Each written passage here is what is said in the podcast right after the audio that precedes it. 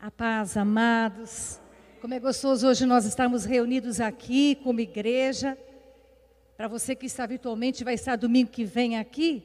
Está bem quente aqui ainda, porque estamos sem o ar-condicionado. Mas o calor do Espírito Santo de Deus está aqui também nessa noite, amém? E a partir do domingo que vem, nós vamos estar já com presencial. Aí toda a igreja está convidada a participar conosco, menos as crianças e as pessoas de mais de 60 anos. Amém? Eu gostaria, amados, que você abrisse a sua Bíblia, vocês que estão aqui e você que está em casa vai ver aí no áudio. Lucas 5, de 17 a 26. E hoje nós vamos estar falando da pessoa de Jesus. Aquele que tem poder para curar, aquele que tem poder para salvar, glória a Deus. Ora, aconteceu que, num daqueles dias, estava ele ensinando e acharam-se ali assentados fariseus e mestres da lei, vindos de todas as aldeias da Galileia, da Judéia, de Jerusalém, e o poder do Senhor estava com ele para curar. Vieram então os homens trazendo em um leito um paralítico e procuraram introduzi-lo e pô-lo diante de Jesus. E não achando por onde introduzi-lo, por causa da multidão, Subindo ao eirado, o desceram no leito, por entre os ladrilhos, para o meio, diante de Jesus. Vendo-lhe a fé, Jesus disse ao paralítico: Homem, estão perdoados os teus pecados. E os escribas e fariseus arrazoavam, dizendo: Quem é este que diz blasfêmias? Quem pode perdoar pecados senão Deus? Jesus, porém, conhecendo-lhes os pensamentos, disse-lhes: Que arrazoais em vosso coração? Qual é mais fácil dizer? Estão perdoados os teus pecados? Ou levanta-te e anda? Mas, para que saibais que o Filho do Homem tem sobre a terra autoridade para perdoar pecados, disse ao paralítico: Eu te ordeno, levanta-te, toma o teu leito e vai para casa. Imediatamente se levantou diante deles e, tomando o leito em que permanecera deitado, voltou para casa, glorificando a Deus. Todos ficaram atônicos, davam glória a Deus e, possuídos de temor, diziam: Hoje vimos prodígios. Amém? Feche seus olhos, meu amado, vamos orar. Pai amado, nós estamos aqui diante da tua presença, porque a tua palavra diz: onde tiverem dois ou três reunidos no teu nome, o Senhor ali estaria. E nós te adoramos, Senhor, porque viemos à tua igreja prestar cultos, não estamos em muitos neste lugar, mas estamos cultuando ao Senhor. E aquele que está na sua casa juntamente conosco, o Senhor está para prestar um culto ao Senhor hoje. Pai amado, nós entregamos a, essa palavra diante do teu altar e pedimos ao Espírito Santo de Deus que venha falar aos nossos corações. Pai amado, eu não sei a necessidade de cada amado que está aqui ouvindo esta palavra, mas o Senhor conhece cada coração. E o Senhor está aqui neste lugar, como o Senhor está na casa onde cada amado está. Por isso, Deus, alcança o nosso coração com a tua palavra. Senhor, nós pedimos que o Senhor nesta noite salve vidas e que o Senhor cure vidas para a glória do teu nome, Pai. É assim que nós oramos em nome de Jesus. Amém? Como nós gostaríamos, né, amado, de estar naquela cidade, naquela casa, em Cafarnaum. Você já imaginou você saber que Jesus está numa casa e, e que ele está ensinando a palavra e que ele está no meio do povo, todos se ajuntaram para lá. E a palavra de Deus diz que eram tantas as pessoas que estavam ali que elas não cabiam dentro da casa. Né? Hoje nós estamos aqui em poucos, porque não podemos estar aqui. Mas naquela época, quando eles souberam que Jesus estava ali, eles fluíram para aquele lugar. Mas aquele lugar não havia só um povo curioso, uma multidão curiosa. Ali também havia fariseus, publicanos, religiosos da época, pessoas que já tinham conhecido, ouvir falar de Jesus.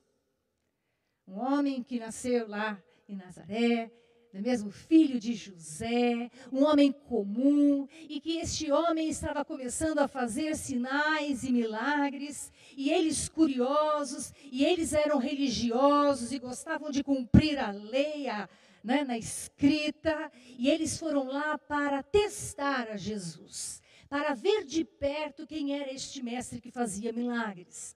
Eles foram lá não para ver talvez curas, mas para incriminar Jesus, para ver se ele estava seguindo direito os preceitos da lei. Eles foram por uma curiosidade, foram para julgar a Jesus. E muitas vezes nós temos pessoas ao nosso redor também que já ouviram falar de Jesus, mas que questionam Jesus que questionam a idoneidade de Jesus em fazer curas, em fazer sinais, e, e se Jesus mesmo veio e fez grandes coisas, e o que ele fez, querendo presenciar com os olhos, mas no coração grandes julgamentos haviam ali. Mas a Bíblia diz que Jesus, naquele momento, naquela história que nós ouvimos, ele operou curas naquele lugar. E nós sabemos que a enfermidade, ela não foi criada por Deus Pai, nem pelo Deus Filho, nem pelo Deus Espírito Santo. A enfermidade é algo que passou a existir na terra depois que o homem caiu e foi separado de Deus. Lá em Romanos 6, 23 diz assim: Porque o salário do pecado é a morte, mas o dom gratuito de Deus é a vida eterna em Cristo Jesus. Não foi Jesus que fez o homem enfermar. Não foi Deus que fez o homem enfermar. Hoje nós vivemos combatendo um monte de doenças, até o coronavírus é uma doença que assusta todos, mas não foi Deus que mandou coronavírus para ninguém. Porque Deus ama o homem. A Bíblia diz que Deus ama tanto o homem, não é mesmo que ele mandou o seu filho para trazer o homem de volta. O homem, na verdade, quando pecou, na verdade, ele ficou morto para Deus ficou separado de Deus. E ficou, na verdade, suscetível a tudo que há neste mundo. Porque lá no céu, onde há Deus Pai, Deus Filho, Deus Espírito Santo, né? lá não há enfermidade. Lá não há doença. Lá não há coronavírus, lá não há câncer. Lá não há depressão, não há doença da alma. A Bíblia diz que quando nós chegarmos no céu, o Senhor enxugará dos nossos olhos toda lágrima, porque lá não há lugar de tristeza. Mas Jesus veio neste lugar de tristeza, encarnado como homem, para tirar o homem dessa situação de miséria.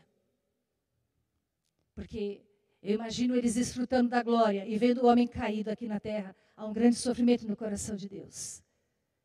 O coração de Deus é um coração que ama o homem perdido. Mas a Bíblia diz também que Jesus ele fez grandes sinais no nosso meio quando ele esteve aqui. Porque na verdade, a preocupação em Deus é resgatar o homem para ele. Mas Deus não gosta de ver o homem enfermo. Ver um homem enfermo traz, entristece o coração de Deus. E o que, que nós podemos notar neste texto? Que feliz é aquela pessoa que possui amigos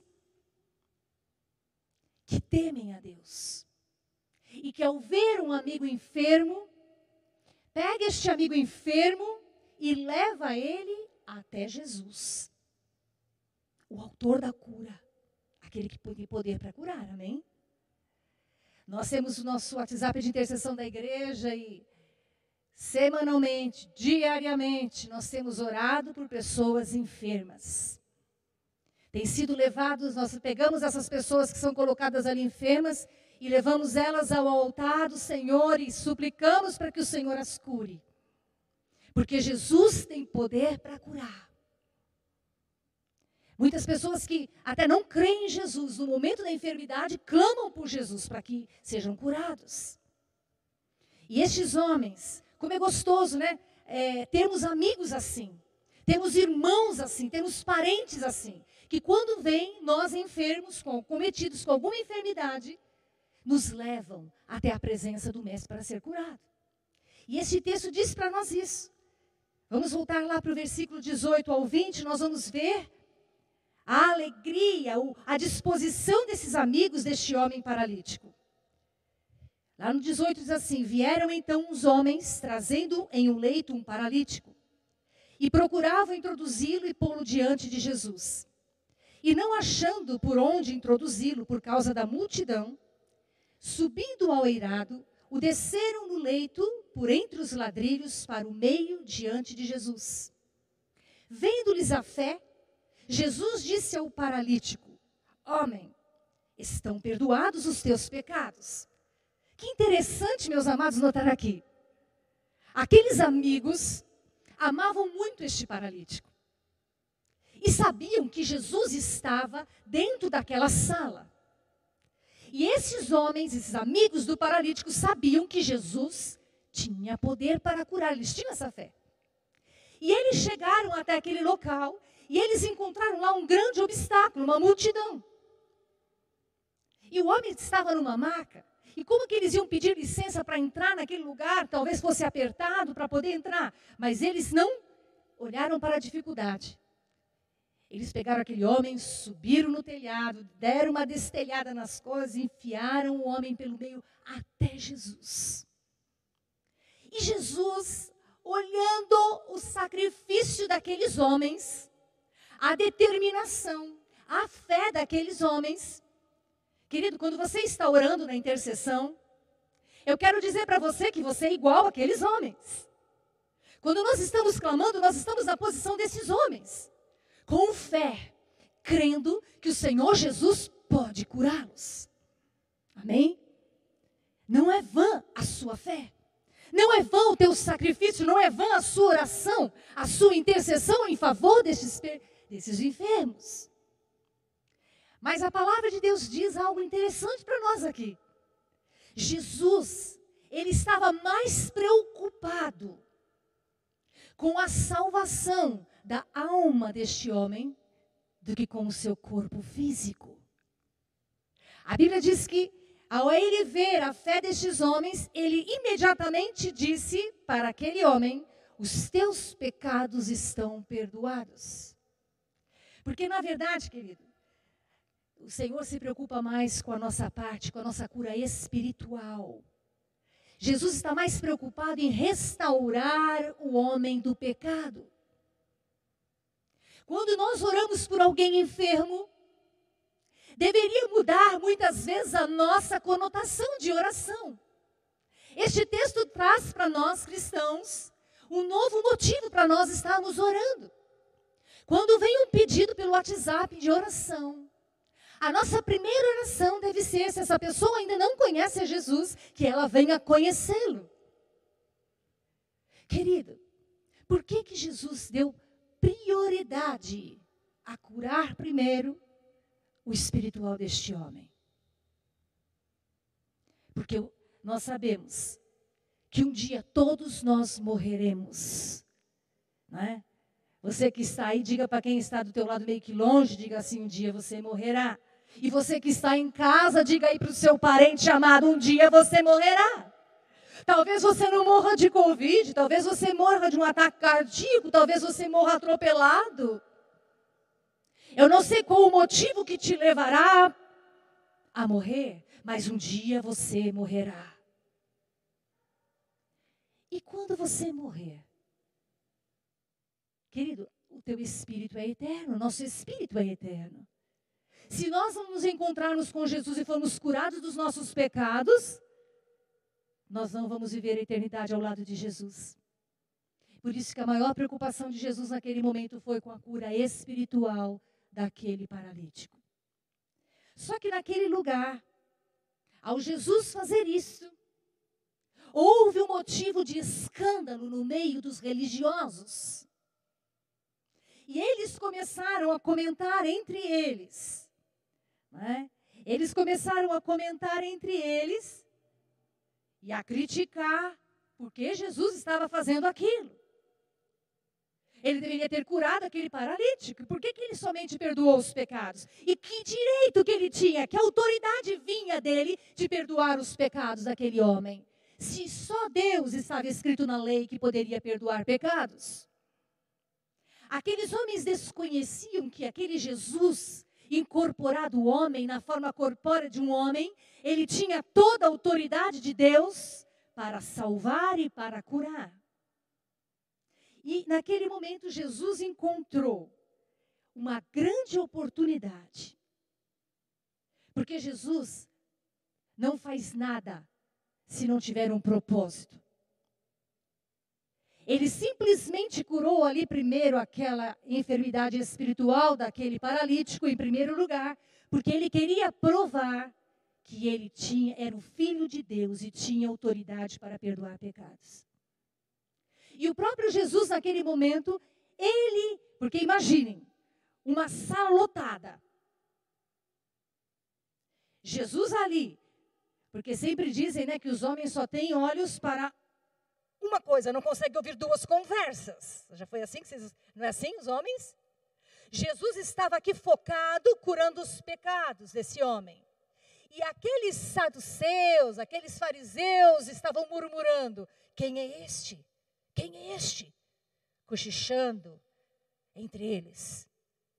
E Jesus se voltou para esses homens e falou que ele conhecia o pensamento de cada um deles. Ali ele provou novamente que ele era o Filho de Deus, aquele que pode, os nossos pensamentos nem chegar na nossa mente, ele tudo conhece. Talvez você está aí assistindo a palavra e você está duvidando deste Jesus, mas Jesus conhece o teu coração. Ele sabe tudo que passa na sua mente, mesmo que você não externe isso. E Jesus se voltou para eles. E foi o momento em que ele pôde provar a sua idoneidade. Eu queria que o amado colocasse para nós aqui Lucas 3, de 21 a 23. E eu vou ler para os amados, porque eu quero ler aqui três textos que mostram a pessoa de Jesus encarnada aqui na terra, recebendo o Espírito Santo de Deus. Porque, meus amados, Jesus começou o seu ministério aos 30 anos de idade. Até então, ele era filho de José, o carpinteiro. Amém? Ele tinha vindo na forma corpórea de um homem, ele veio um bebê, filho de José e Maria, uma virgem. Ele foi criado, aprendeu o ofício de carpinteiro, ele foi crescendo obediente aos seus pais. Ele tinha uma sabedoria de Deus, sim. Ele lia a palavra de Deus todos os dias. Mas para Jesus começar o seu ministério, ele precisava do Espírito Santo dentro dele, habitando dentro dele. Ele precisaria disso. E naquele momento que ele estava naquela sala, ele já estava começando o seu ministério. E, nós vamos ver esses textos onde comprovam para nós a autoridade que ele tinha e de quem ele tinha essa autoridade. Está lá em Lucas, então, 3, de 21 a 23, diz assim: E aconteceu que, ao ser todo o povo batizado, também o foi Jesus. E estando ele a orar, o céu se abriu. E o Espírito Santo desceu sobre ele em forma corpórea como pomba. E ouviu-se uma voz do céu: Tu és o meu filho amado, em ti me comprazo. Está prestando atenção aqui, meu amado? No momento em que ele foi batizado, o povo que estava sendo batizado juntamente com ele, notou algo especial acontecendo na vida daquele homem encarnado.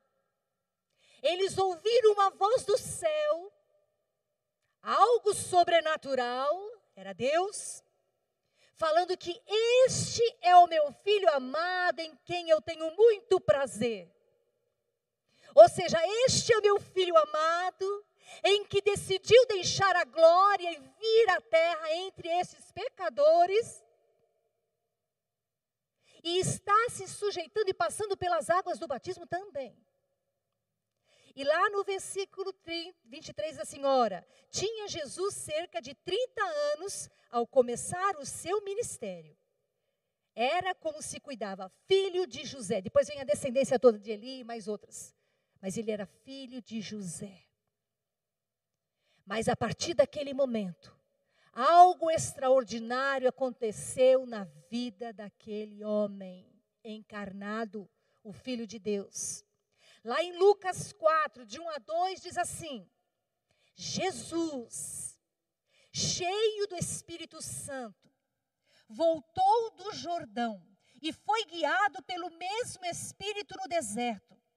Durante 40 dias, sendo tentado pelo diabo, nada comeu naqueles dias, ao fim dos quais teve fome. Meus amados, o que, que nós entendemos aqui?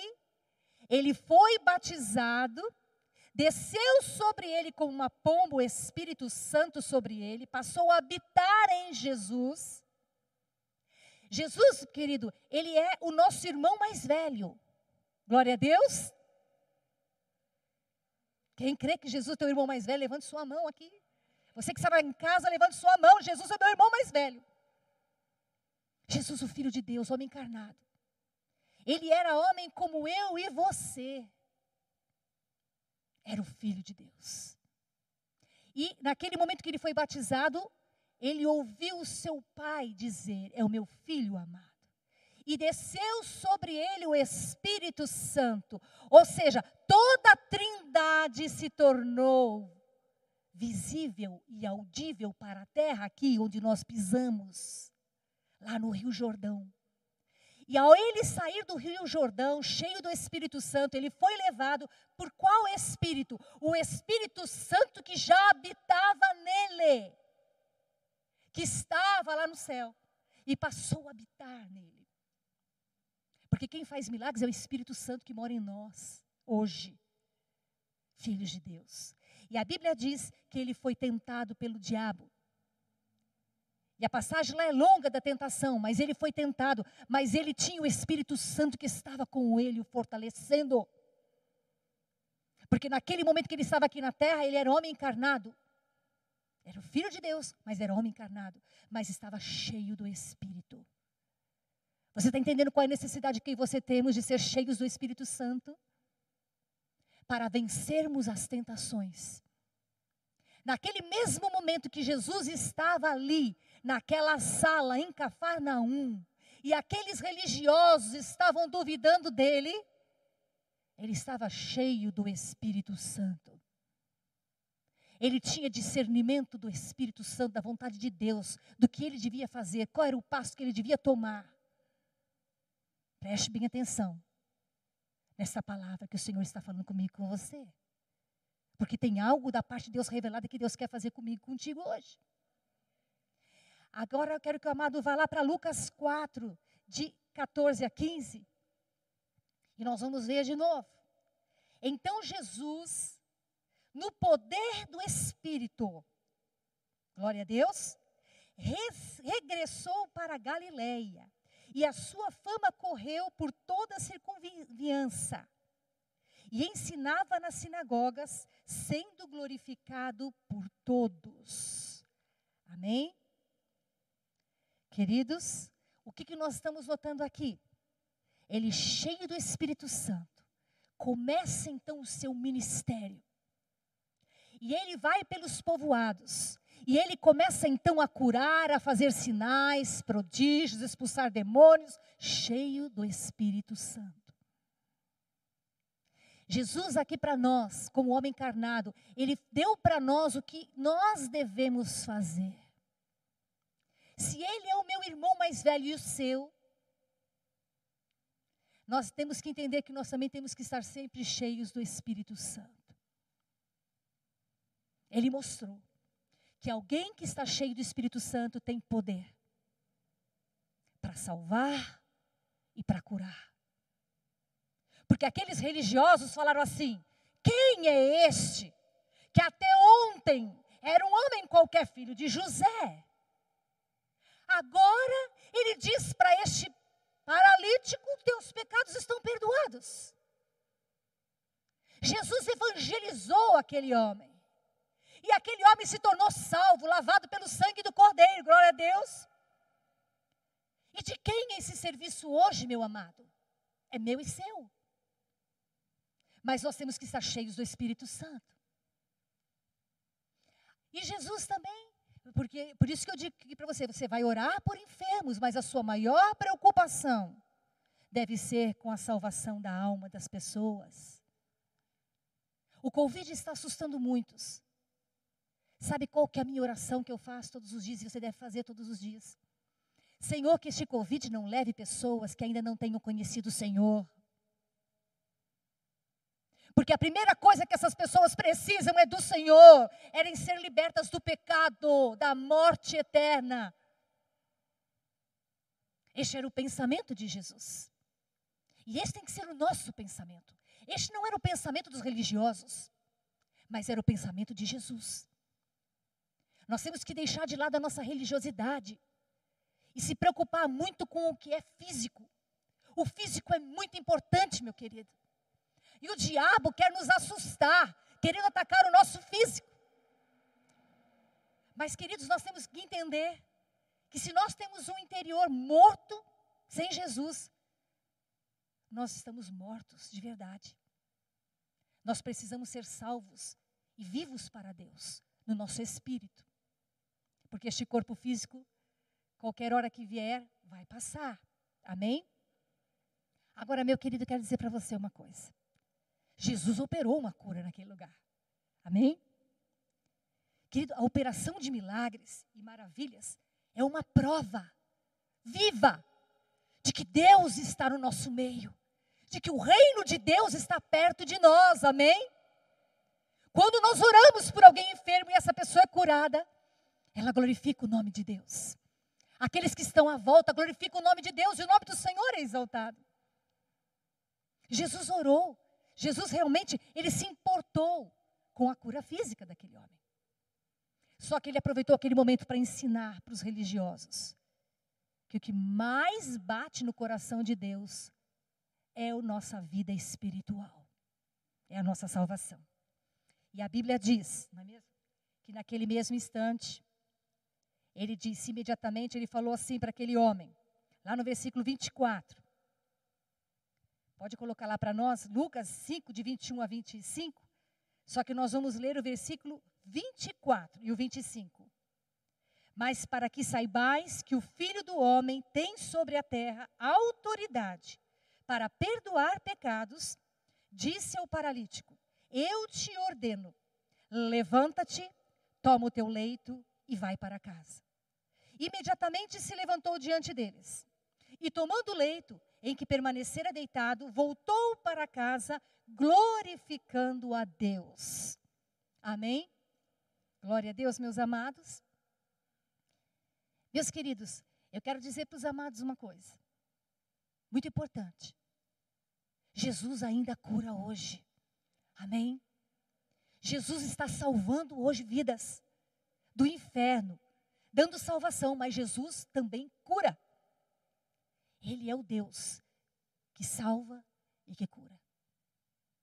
E ele disse para aqueles religiosos, para que vocês creiam que eu sou aquele Deus que salva, eu também vou curar este homem. E imediatamente ele ordenou que ele levantasse daquela maca. E ele levantou. Ele pegou aquela maca e aquele homem saiu glorificando o nome de Deus.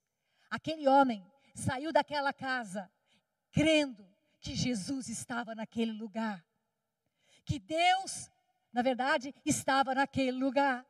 E que o Espírito Santo estava naquele lugar, dando autoridade para Jesus fazer isso. Glória a Deus. A Bíblia diz que Jesus ensinou os seus discípulos a fazer curas. A, Bíblia diz também que Jesus, ele convocou depois os seus discípulos, 72 discípulos, e mandou eles, um pouquinho antes dele ir embora, ele deu uma tarefa para os seus 72 discípulos. Olha, vocês podem ir para as aldeias e para os povoados, vão de dois em dois. É melhor ser dois do que um. Se faltar fé num, o outro vai ajudar. E vão de dois em dois. E vocês vão expulsar demônios, vão curar enfermos. Vocês vão fazer o trabalho. Que quando eu subir aos céus, eu vou deixar para vocês. Pode ir. Vocês vão ter uma tarefa prática. E esses 72 foram de dois em dois. E quando eles voltaram e prestaram relatórios para Jesus, eles voltaram radiantes e falaram assim para o mestre: Mestre, nós vimos os demônios fugindo, nós vimos o milagre acontecendo, porque eles foram debaixo da palavra e da autoridade do nome de Jesus. E coisas tremendas aconteceram. Jesus mandou os seus discípulos fazerem isso. Se os amados lerem lá em Lucas 10, 9, olha o que ele disse né, para, para estes homens: curai os enfermos, para esses 72. E se nela houver, é, e nela houver e anunciar-lhes, a vós outros, você vai avisar que está próximo o reino de Deus. Queridos, quando há cura, nós sentimos que tem o poder de Deus naquele lugar. Cura é para os dias de hoje. Hoje nós recebemos pelo WhatsApp né, a cura do pastor. Né? Que bênção, saindo do hospital, oramos por ele. O nome do pastor é mesmo? Luiz, né? Isso, pastor Luiz. O nome do Senhor foi glorificado. Todo hospital viu aquele homem ser curado pelo poder do Senhor. Ao sair do hospital, os irmãos da igreja, os familiares oraram ali por aqueles que cuidaram dele, oraram por ele, glorificaram o nome do Senhor. Porque o Senhor cura nos dias de hoje. Mas nessa noite, sabe, nós precisamos aprender uma coisa. Nós precisamos ser como estes homens foram, amigos verdadeiros daquele paralítico. Aquele paralítico estava atrofiado pelo pecado, não só por uma enfermidade física. Havia naquele paralítico, aquele paralítico poderia morrer paralítico talvez. Querido, quando nós morrermos, nós vamos ter um corpo transformado. Nós não vamos levar este corpo para o lugar onde nós vamos. Porque nós, o nosso espírito vai para o lugar onde nós iremos. A Bíblia diz que nós seremos um corpo transformado. Então nós temos que entender uma coisa: o nosso Deus é o Deus que cura o nosso corpo, sim. Mas Ele é o Deus que está mais interessado em curar o nosso espírito. Trazer salvação para aquele que ainda não conheceu a Jesus. E nessa noite o Senhor quer nos levantar, nós como igreja, nós aqui reunidos, você que está na sua casa, a se preocupar em levar o Evangelho para aquele que não conhece. Sabe, meu querido, as pessoas que estão ao nosso derredor, muitas vezes, elas nem notam que precisam de Jesus, porque está tudo bem. Mas quando ela é cometida de uma enfermidade, ela começa a sentir a necessidade de que ela precisa de um poder sobrenatural. E este é o momento ideal para nós levarmos ela até a pessoa de Jesus, como estes quatro amigos fizeram com este homem. A Bíblia diz que eram quatro, porque estavam carregando uma maca, então cada um devia estar segurando de um lado. Eles levaram este homem até os pés de Jesus. E o Senhor está despertando a nossa igreja, a igreja brasileira, a igreja mundial, que mais do que cura física, o mundo precisa de uma cura espiritual. O mundo jaz no maligno. Nós somos pecadores, meu amado, nós nascemos no pecado. E o pecado separa o homem de Deus. E o homem anda sem Deus. Sabe, as pessoas estão tão preocupadas com a enfermidade do Covid esses dias, que têm se esquecido que há prostituição, que há drogas, que há maldade. Os noticiários parece que estão se esquecendo um pouco disso para tirar a visão de nós, igreja, de que o mundo jaz no maligno. Existe uma enfermidade no ar, sim, como existia aquela enfermidade do paralítico. Que era visível, que era ruim, que era mal, que, que fazia é, aquele homem ficar paralisado. Mas existe uma enfermidade muito maior que existe, que está muitas vezes por trás de uma enfermidade física, que é a enfermidade espiritual. É o pecado, é a separação de Deus, o homem sem Deus está perdido. O homem sem Deus, ele está morto para Deus. Ele não pode ter comunhão com Deus. Ele precisa ser levado até Deus. Ele não consegue ir sozinho até Deus. Sabe, meu querido, aquele que não tem Jesus é como aquele paralítico. Ele não conseguia, ele estava atrofiado, ele não conseguia ter Deus sozinho. Ele precisava de um impulso, ele precisava de alguém que cresce, ele precisava de alguém que é, passasse por obstáculos para levá-lo até Jesus. Sabe, lá em Araras eu tive uma experiência muito grande nessa área de enfermidade física e cura espiritual. Mas muito grande mesmo, meus amados. Porque o diabo ele joga sujo ele quer fechar os nossos olhos para aquilo que é espiritual. E nós, igreja, não podemos fechar os olhos para isso.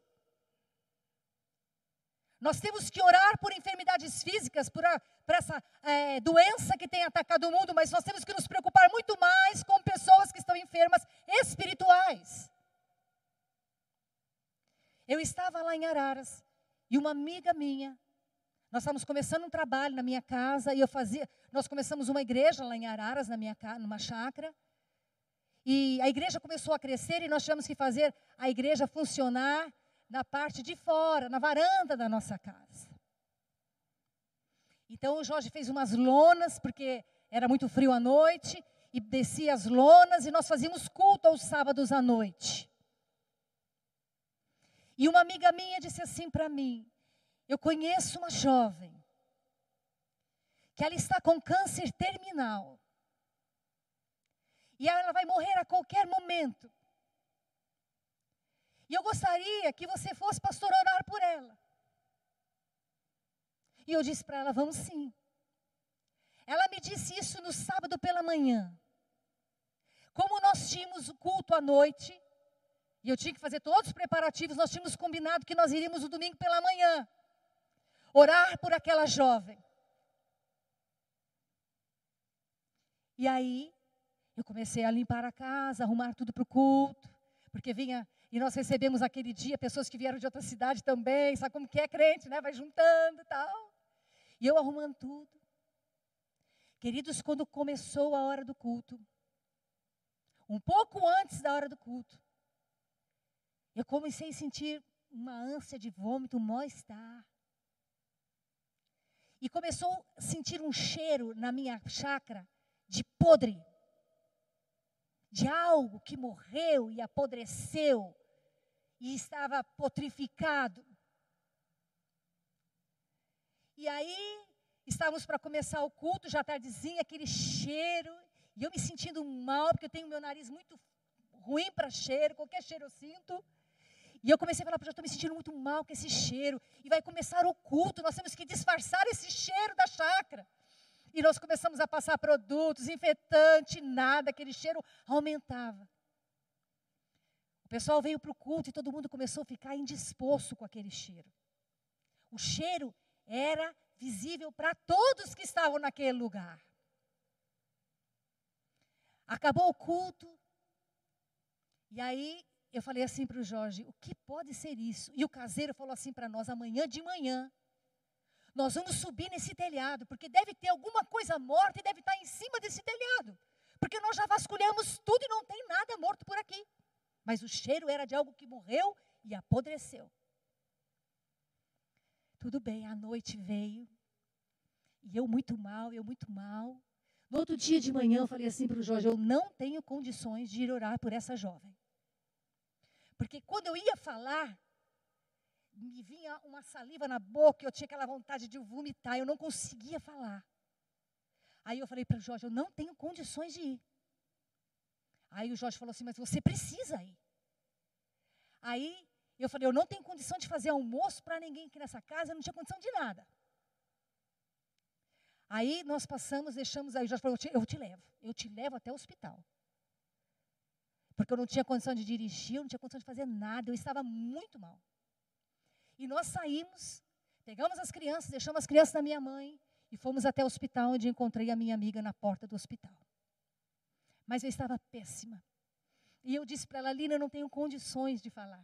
Eu não tenho condições de orar por essa moça, porque eu estou me sentindo muito mal. Eu estou muito mal. Aí ela falou assim: vamos indo. E nós começamos a atravessar a Santa Casa. E fomos indo até o quarto daquela jovem, atravessando e eu passando mal. Aquela vontade de vomitar. Eu parava no meio do caminho, aquela vontade, a ânsia que vinha para me vomitar.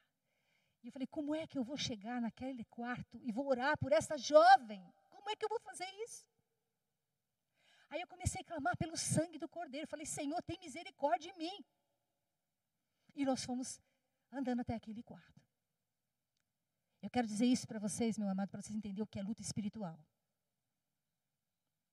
Quando nós abrimos a porta do quarto e vimos aquela jovem, um pedacinho de papel naquela cama jogada, quando eu olhei, abri a porta e vi aquela jovem e entrei dentro do quarto, passou todo o meu mal-estar. Era uma luta do império das trevas para que aquela jovem não conhecesse a Jesus, para que os seus pecados não fossem perdoados. Vocês estão entendendo a seriedade disso, meus amados? Passou todo o meu mal-estar. E naquela hora, eu olhei para aquela jovem e eu comecei a chorar com ela. E eu disse assim para ela, querida, eu vim aqui para te entregar um presente. Eu trouxe um presente para você nessa manhã, de domingo. Aí ela sentou na cama e falou assim: presente? E eu falei: estou te entregando um presente. Eu estou entregando nas tuas mãos a salvação. Jesus morreu por você. E Ele quer te salvar. Ele quer escrever o teu nome no livro da vida. Ele quer te dar a salvação de presente. Ele vai te dar a vida eterna. Você quer receber esse presente? Naquela hora, meus amados, chegaram as enfermeiras. Como elas sabiam que ela estava no momento terminal, aquelas enfermeiras saíram da, do quarto. Eu falei: Você quer esse presente? Ela se sentou na cama. Ela falou assim: Eu quero esse presente. É Jesus. Ele tem salvação para te dar. Ele tem vida eterna para te dar. Naquele momento eu fiz uma oração de entrega. Eu falei: Você vai orar comigo. Aquela jovem que não tinha nem força para orar, nem para falar. Ela começou a repetir aquela oração com tanta alegria no espírito dela. E ela entregou a vida para Jesus. Naquele momento em que ela entregou a vidinha dela para Jesus, chegou a mãe e a irmã dela, nunca vou me esquecer dessa cena. Abriram a porta do quarto e essa jovem saiu da cama e correu e abraçou a mãe e a irmã e falou assim: Eu ganhei um presente, eu ganhei a salvação, eu ganhei a vida eterna, eu vou morar com Jesus. A mãe e a irmã começaram a chorar. Nós oramos ali com elas. Nós saímos daquele quarto. Quando nós saímos do quarto, a Lina falou, Margot, quando você estava orando, eu vi um ramalhete, eu vi uma flor nascendo. Ela nasceu para Jesus. Nós entramos no carro. E nós voltamos para a chácara. Eu quero que você continue prestando atenção nessa história. Quando nós chegamos na porta, no portão da chácara, o caseiro já estava no portão. E ele, o Jorge abriu o vidro e falou assim: Senhor Jorge, o cheiro desapareceu. O Jorge falou: Claro, era espiritual, seu Oscar. Era o diabo impedindo nós, lutando pela vida daquela jovem. Na manhã seguinte, nós ficamos sabendo que realmente ela partiu para a eternidade. Ela foi morar com Jesus. Mas ela ganhou o presente da salvação. É isto que nós aprendemos nessa palavra, nessa sala de Cafarnaum, que Jesus nos ensinou. Antes de você orar por um enfermo, você ore para que ele seja salvo em Jesus Cristo porque esta vida passará. Tudo passará, só Jesus não passará. E nós, como igreja, temos que nos levantar nesses dias, porque é tempo de muita salvação. É tempo de nós nos levantarmos como estes quatro homens e começarmos a pregar o Evangelho. A irmos sim nos hospitais, a irmos sim aonde estão os enfermos, que são trazidos até nós. E cheios do Espírito Santo, como Jesus era. Ganharmos essas pessoas para Jesus. Sabe, queridos? E você talvez que está nos ouvindo aqui, eu não sei se você que está aqui hoje assistindo o culto está precisando de uma cura física. O Senhor está aqui, Ele quer curar. E nós vamos orar por cura física sim, porque este Deus, Ele, ele faz curas físicas sim para que todos vejam que o reino dele está aqui, que ele está aqui, que está próximo o seu reino. Mas Ele quer, Ele tem poder. Como nós cantamos logo no começo do louvor, Ele tem poder para salvar. A igreja tem esquecido que esse Jesus que cura tem poder para salvar. Muitas vezes nós oramos por cura e não oramos por salvação. Essa pessoa um dia ficará enferma de novo, ela vai morrer um dia. E a salvação dessa pessoa? E a vida eterna dela será onde? Será no céu ou será no inferno? Essa tem que ser a nossa preocupação. É isso que tem que arder em nosso coração. Para onde essa pessoa irá? Para onde? Para onde? Eu queria que você fechasse seus olhos, igreja. Nós vamos orar. Você que está aí na sua casa, feche seus olhos e nós vamos orar.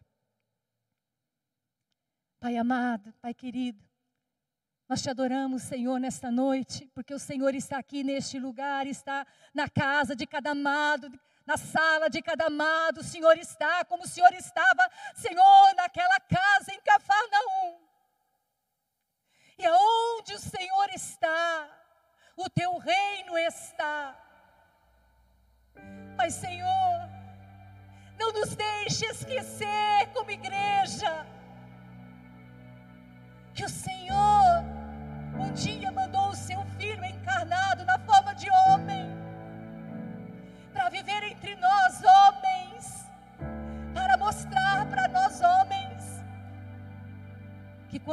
aceitamos a Jesus como nosso Salvador e Senhor, nós nos tornamos filhos de Deus, filhos amados de Deus.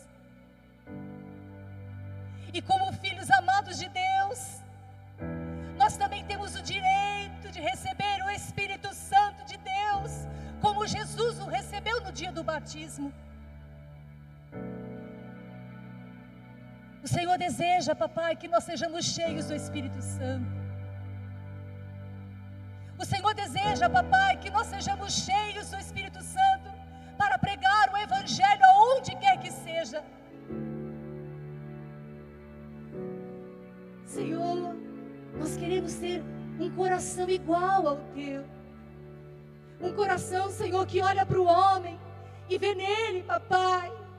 Oh Deus, a separação de ti. O homem sem o Senhor é enfermo de alma.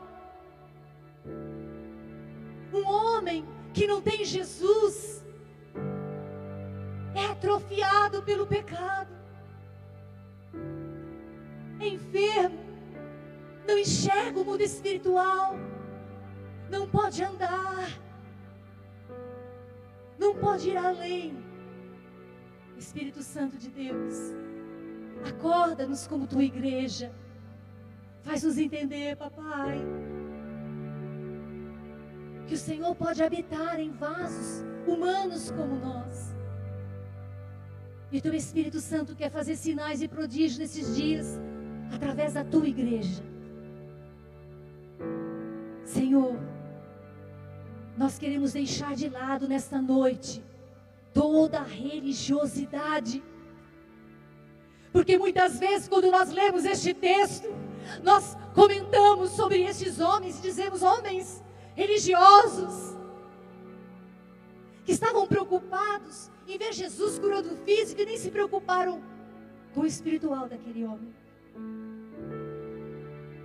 Nos perdoa, Senhor Jesus.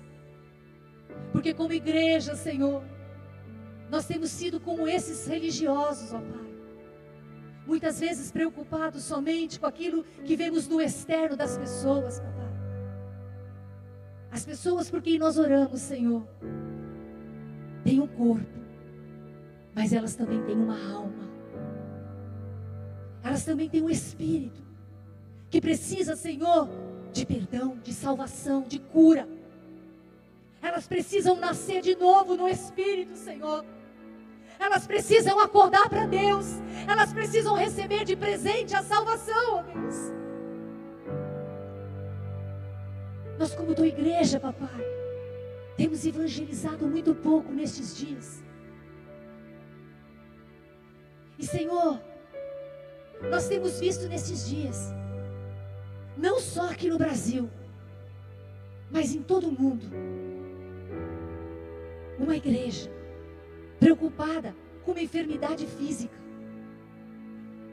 Senhor, abre os olhos da tua igreja, Senhor. Para que a tua igreja enxergue que a maior enfermidade do mundo não é física, mas está no espírito. É um povo, Senhor, que não tem um Deus para servir. É um povo, Senhor, que não te conhece. É um povo, Deus, que está com o espírito atrofiado para o Senhor, não sabe te adorar, não sabe te glorificar. Acorda, Senhor. Acorda a tua igreja. Acorda a mim, acorda o meu irmão. Acorda a igreja brasileira. Acorda o mundo, porque o Senhor está perto de voltar. E Satanás está procurando nos cegar, como ele me cegou aquela vez em Araras. Como ele tem cegado muitas vezes a tua igreja nesses dias. Faz-nos enxergar o que é espiritual, Senhor. Abre os nossos olhos para que é espiritual, ó Deus. E que neste dia, nesses dias que se seguem, papai, haja um grande derramar do teu Espírito Santo sobre a tua igreja. E que o Senhor nos dê unção de pregar o teu evangelho a todo tempo, em todo lugar. Senhor, eu sei que junto com a cura espiritual virão muitas curas, para que o teu nome seja glorificado. Esta é a nossa oração, Paizinho amado. Em nome de Jesus. Amém. Amém, igreja. Eu quero desafiar você, igreja, você que está na tua casa. Nós temos células virtuais. Convide alguém para a tua célula virtual esta semana que não conhece a Jesus, que precisa de uma cura espiritual, que precisa ser curado no espírito. Porque chegou a hora de a igreja começar a ganhar filhos nascidos de novo. Amém? Sabe, esse convite veio despertar a igreja. Convite. E que essa semana seja uma semana de salvação. Profetize isso na sua célula. Profetize isso na sua casa. Amém? Queridos, fiquem na paz do Senhor e até semana que vem no culto presencial. Glória a Deus. Amém.